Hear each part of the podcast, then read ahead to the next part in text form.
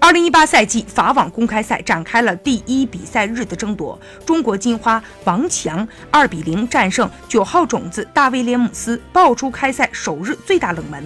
这已经是王强一年时间里第三次和大威在大满贯首轮遭遇。二零一七法网和二零一七温网，他都遗憾告负。今年的法网，他终于成功复仇，这也是王强职业生涯首度击败对手。另外，从二零一五年天津赛输给时任 Number 六的 A 拉开始，王强经历了对 Top 十选手的一波十二连败。